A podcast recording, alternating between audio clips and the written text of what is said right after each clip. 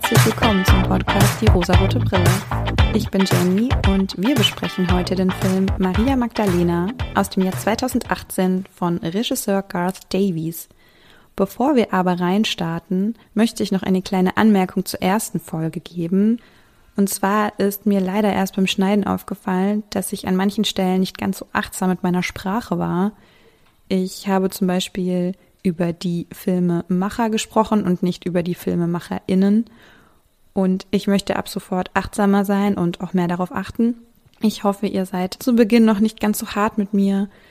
Ich muss erstmal in dieses Reden vor einem Mikrofon reinkommen und an manchen Stellen war ich einfach noch sehr, sehr aufgeregt. Ich gelobe Besserung und ich hoffe, ihr seid noch etwas nachsichtig mit mir.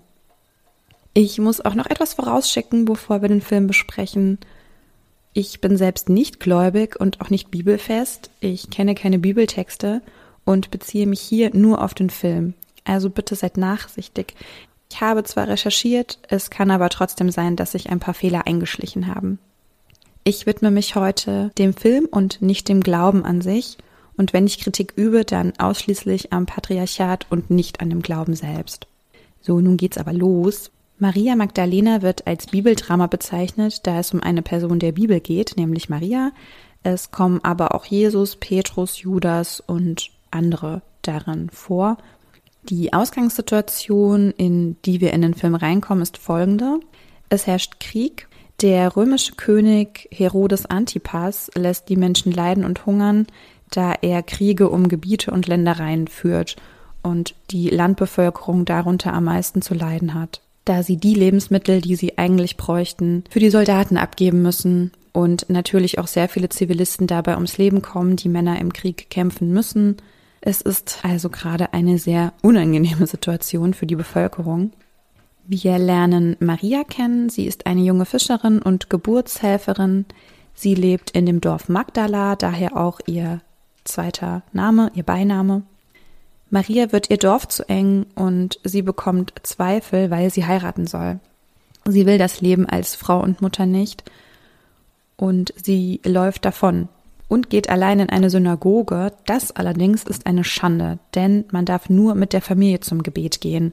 Sie hat also einen großen Regelbruch begangen und erhält daraufhin eine Strafe von ihrem Vater und ihrem Bruder. Sie wird einer Art Exorzismus unterzogen, in der ihr die bösen Dämonen oder der Teufel, also irgendein Begriff dafür, irgendetwas Schlechtes jedenfalls, soll aus ihr ausgetrieben werden und sie wird dabei unter Wasser gedrückt, immer wieder unter Wasser gedrückt, sodass sie keine Luft bekommt. Und das finde ich sehr krass. Also beim Schauen hat mich das sehr, sehr tief berührt, weil sie komplett das Vertrauen in ihre Familie verloren hat, da ihr diese so etwas angetan haben. Das ist körperliche Gewalt und sie hat total ihr Vertrauen verloren. Sie spricht gar nicht mehr.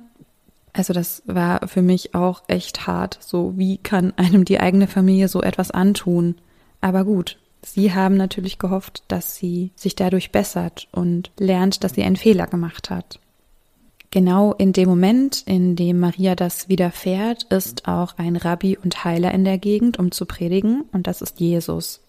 Und mit dem Erscheinen von Jesus und auch der Situation, dass Maria wegläuft bzw. alleine in die Synagoge geht, kann man sehen, dass der Glaube Alltag der Menschen ist. Sie erleben momentan sehr viel Leid und der Glauben ist das, woran sie festhalten können. Der ist immer da, die Rituale sind immer da und der Glaube an einen bestimmten Tag X, der die Erlösung bringt, hält die Menschen aufrecht und lässt sie hoffen. Alle wollen einen Messias, er muss kommen, denn dann kommt auch die Erlösung. Und wenn es keinen Messias gibt, was gibt es dann noch? Und genau aus dem Grund ist Jesus dieser Messias, der kommt und den Menschen weitere Hoffnung gibt, weil jetzt ist er da und jetzt kann alles gut werden. Jesus verspricht den Menschen, wahrer Glaube führt zu Gott, er heilt die Menschen. Jesus allerdings ist sehr unnahbar und auch irgendwie ganz woanders. Er redet mit Engeln, also er scheint in so ein bisschen anderen Sphären zu sein als die anderen Menschen. Für mich ist er sehr, sehr leidend und sehr geplagt von negativen Gedanken.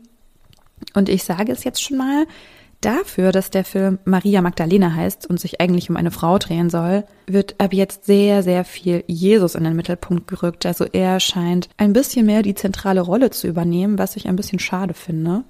Jesus redet jedenfalls mit Maria und sie entscheidet sich dazu, sich ihm anzuschließen.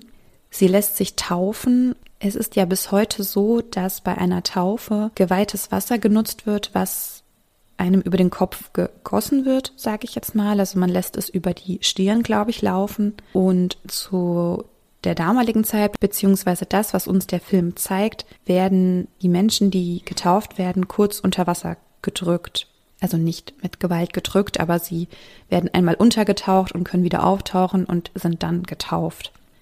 Und auch Maria lässt sich taufen, was ich sehr krass finde, denn sie hat genau diese Situation, dieses Unterwasser drücken, Unterwasser halten bei ihrem Exorzismus erlebt. Und das war sehr traumatisch für sie. Und jetzt kann sie das aber mit der Taufe ganz einfach machen. Also das fand ich irgendwie unglaubwürdig. Leider. Es kann gut sein, dass auch die Bibel genau diese Geschichte erzählt. Ich weiß nicht, ob der Exorzismus da eine Rolle spielt. Aber wenn ich doch dieses schlimme Trauma erlebt habe, dass mich jemand unter Wasser hält, gehe ich dann freiwillig dorthin und lasse mich unter Wasser halten? Die Taufe war ja etwas weniger gewaltvoll, beziehungsweise gar nicht gewaltvoll, aber hm, ich finde es trotzdem ein bisschen seltsam. Maria wird jedenfalls von den Aposteln, die schon mit Jesus unterwegs sind, mit sehr viel Skepsis aufgenommen, weil sie eine Frau ist. Und auch Marias Familie hat große Angst um die Ehre ihrer Tochter, denn Maria entscheidet sich zu gehen und sowohl ihr Vater als auch ihr Bruder, also die Männer der Familie, sehen darin eine ganz, ganz große Schande. Denn eine Frau, die sich mit Männern umgibt, eine Frau, die unverheiratet, alleine unterwegs ist, ist eine ganz große Schande für die Familie und fällt auf sie zurück. Also sie haben große Angst, dass andere etwas Schlimmes von ihnen denken könnten oder von Maria denken könnten. Das ist Maria aber egal, sie macht ihr Ding und sie geht mit Jesus, seinen Aposteln, Richtung Jerusalem. Also das ist ihr Ziel. Sie kommen nach Kanaa oder auch Kana und treffen auch viele Frauen, die noch dort leben, denn die Männer, die dort einst lebten, sind im Krieg gefallen oder gerade im Krieg noch. Und Jesus stellt sich mitten auf den Marktplatz und lehrt ungefragt drauf los, was für mich ein ganz klarer Fall von Mansplaining ist. Er stellt sich hin, als wüsste er ganz genau, was die Frauen gerade bedrückt. Denn er sagt zu ihnen, ihr sollt euch widersetzen, ihr sollt lernen zu vergeben, denn kein anderer Weg führt zu Gott. Er sagt ihnen also, macht das so. Ich weiß das, was ihr machen müsst. Ihr macht das mal und dann wird es euch besser gehen.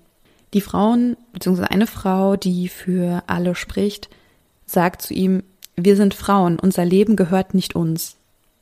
Das ist auch ein, eine ganz starke Aussage. Jesus aber gibt ihnen so ein bisschen selbst daran die Schuld, denn wenn sie nur richtig glauben würden, dann wird schon alles gut gehen. Also das fand ich wirklich furchtbar, mit dieser Selbstgefälligkeit sich hinzustellen und Frauen zu erzählen, was sie jetzt zu tun haben. Wenn ihr nur richtig glaubt, dann ist schon alles okay. Warum macht ihr das nicht? Das fand ich schon ein bisschen hart. Und auch der Satz, wir sind Frauen, unser Leben gehört nicht uns, das stimmt. Denn auch sie sind Opfer des Krieges, auch sie müssen sich nach anderen Männern richten. Ob es nun ihre eigenen Männer sind oder die, die bestimmen, jetzt müsst ihr kämpfen, jetzt werden alle in den Krieg geschickt. Sie leiden genauso. Maria übernimmt dann die Rolle einer Täuferin. Heißt das so? Täuferin? Tauferin? Jedenfalls tauft sie die Frauen in Kanaa. Und man wird Zeuge, also alle BewohnerInnen werden Zeugen, bzw. ZeugInnen von einer Heilung, denn Jesus heilt einen Menschen, das ist Lazarus, und er heilt diesen Menschen und ist danach sehr, sehr erschöpft und zieht sich zurück, braucht seine Ruhe, da es ihn körperlich erschöpft hat. Maria geht zu ihm und fängt ihn auf, als einzige. Alle anderen Apostel lassen ihn gehen, lassen ihn seine Ruhe, aber sie geht zu ihm und möchte ihn etwas stützen und auffangen. Also symbolisch ist es wieder die Frau, die zu dem Mann geht und ihn auffängt. Hm. Sie ziehen weiter und kommen in ein Dorf, in dem sie eigentlich predigen wollten. Aber Maria versorgt die dort hungernden und sterbenden Menschen zusammen mit Petrus, obwohl sie weiterziehen wollen. Also sie haben wohl nicht mehr viel Zeit oder sie wollen weiterziehen. Das hat Jesus mit den Aposteln so entschieden. Aber Maria setzt sich durch, denn sie bleibt. Sie bleibt und versorgt die Menschen, gibt ihnen Wasser und ist bei ihnen, hält ihnen die Hand, bis sie, bis sie sterben. Und ich finde, das ist wahre Güte, das ist wahre Nächstenliebe. Sie zeigt für mich hier eigentlich die größte Menschlichkeit. Also das, was Jesus predigt, führt sie aus. Sie treffen später auf die Mutter von Jesus, die ja auch Maria heißt, und Maria Magdalena und Jesus Mutter sprechen miteinander. Sie reden über Jesus und es kommt zur Sprache, dass Maria Magdalena ihn liebt. Seine Mutter rät ihr aber sofort, ihn loszulassen, weil sie hat es auch getan und das wäre die einzige Möglichkeit. Man kann ihn nur loslassen, man muss ihn ziehen lassen. Der Tipp von Jesus Mutter weist wieder darauf hin, dass er ein schwieriger Charakter ist und man nicht an ihn herankommt und man ihn loslassen muss und es gar keinen Zweck hat, sich ihm hinzugeben oder ihn zu lieben. Das solle man doch lieber gleich aufgeben, da er ja so besonders und extravagant ist. Naja, symbolisch auch wieder sehr schwierig. Die Gruppe kommt daraufhin in Jerusalem an zum Pessachfest, das ist das jüdische Opferfest. Und Jesus steht dort vor dem Tempel und zerstört die Opfergaben. Er wirft den Statthaltern Habgier vor, was auch stimmt, zu Recht. Judas, der auch ein Apostel von Jesus ist, geht zu ihm und sagt zu ihm, bitte hör auf, das zu tun, denn es reicht, wenn wir fest glauben, denn unser fester Glaube kann Wunder bewirken. Er rät vom widerrechtlichen Handeln ab.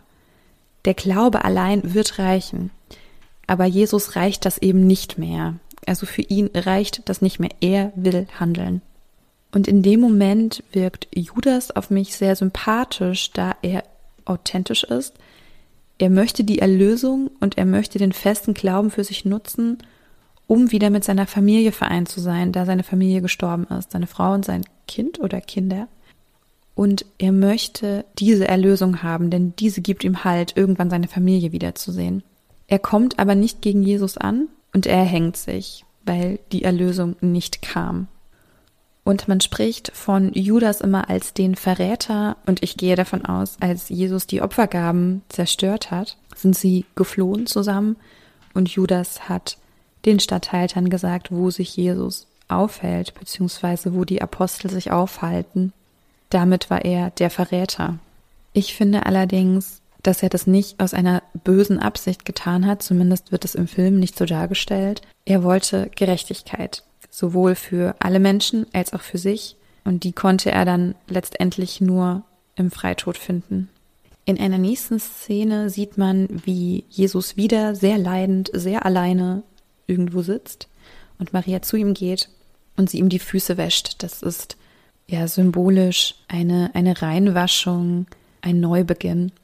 Und was ich irgendwie ganz ekelhaft fand und es auch nicht so ganz verstanden habe, warum schmiert er ihr das Wasser, mit dem sie seine Füße gewaschen hat, in ihr Gesicht? Ich weiß es nicht. Ich finde es eklig, aber gut, dieses Wasser hat ihn berührt und jetzt berührt dieses heilige Wasser auch sie. Uah, nee, Jesus wird daraufhin gekreuzigt und man sieht bestimmt zehn Minuten lang, wie er stirbt und sich da abmüht mit seinem Kreuz.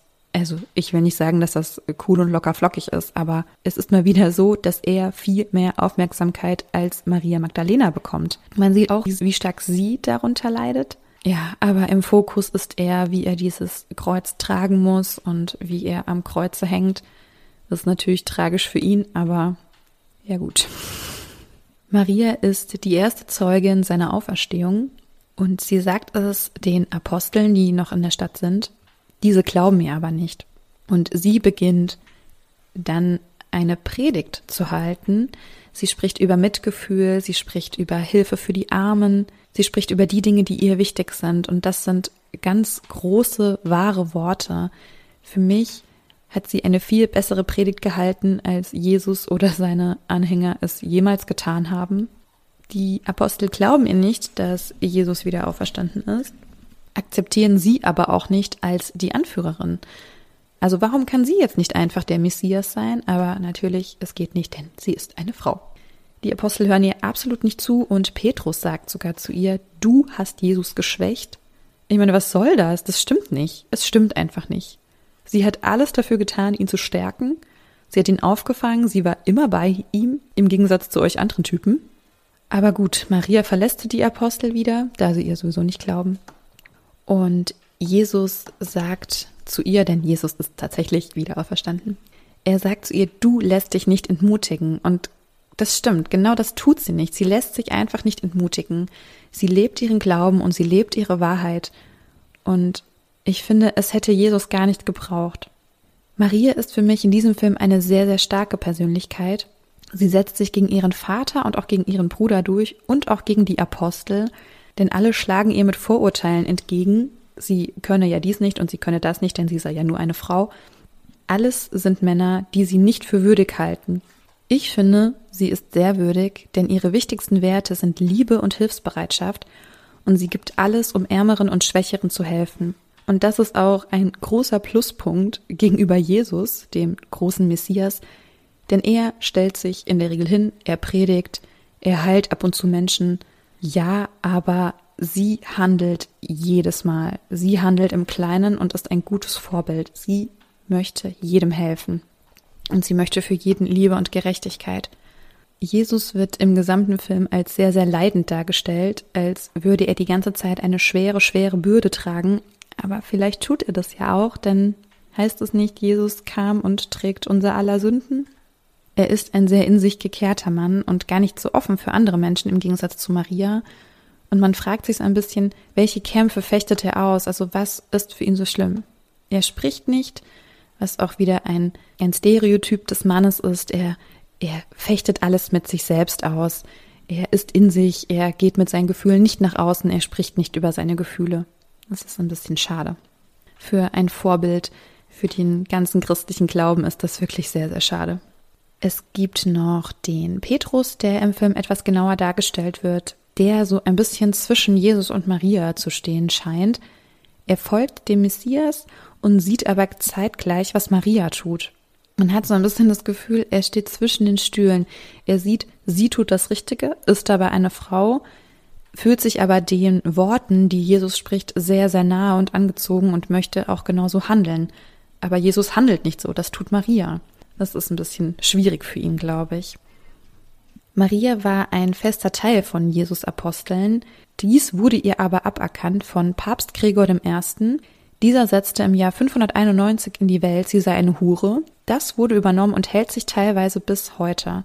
Sie soll auch teilweise Jesus Geliebte gewesen sein, und das trifft einfach wieder super aufeinander, als hätten Frauen keine andere Funktion. Entweder ist sie die Hure oder sie ist sein Love Interest. Eine andere Funktion kann sie einfach nicht haben. Sie kann nur das oder das sein. Sie kann nur dem Mann gefallen oder den Mann zur Sünde treiben.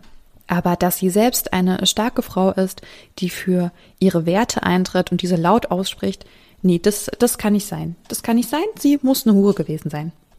Nun kommen wir zum Bechteltest. Der Bechteltest beschäftigt sich mit den drei Fragen, gibt es mindestens zwei Frauenrollen, sprechen diese miteinander und unterhalten sie sich über etwas anderes als ein Mann.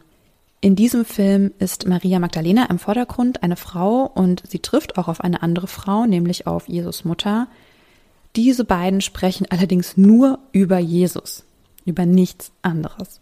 Deswegen hat dieser Film den Bechteltest leider nicht bestanden. Und dafür, dass Maria die Namensgeberin des Films ist, geht es mir leider viel zu oft um Jesus. Man lernt sie als gütige, hilfsbereite junge Frau kennen und Jesus überdeckt dies leider viel zu oft. Ja, nun bin ich am Ende dieser Folge. Ich würde mich super freuen, wenn ihr mir schreibt, was ihr zur Besprechung sagt. Seid ihr gläubig und habt ihr vielleicht auch mehr Hintergrundwissen als ich? Das habt ihr wahrscheinlich. Und findet ihr, dass die biblische Geschichte hier gut dargestellt wurde, weil diese Einschätzung kann ich leider nicht treffen. Ich freue mich jedenfalls super über eure Rückmeldung. Ihr findet mich unter Instagram at rosarotebrille.podcast auf Facebook oder ihr könnt mir auch sehr gerne eine Mail schreiben unter die rosarote Brille at posteo.de. Und ich freue mich auf eure Nachrichten und dann hören wir uns beim nächsten Mal wieder. Ciao!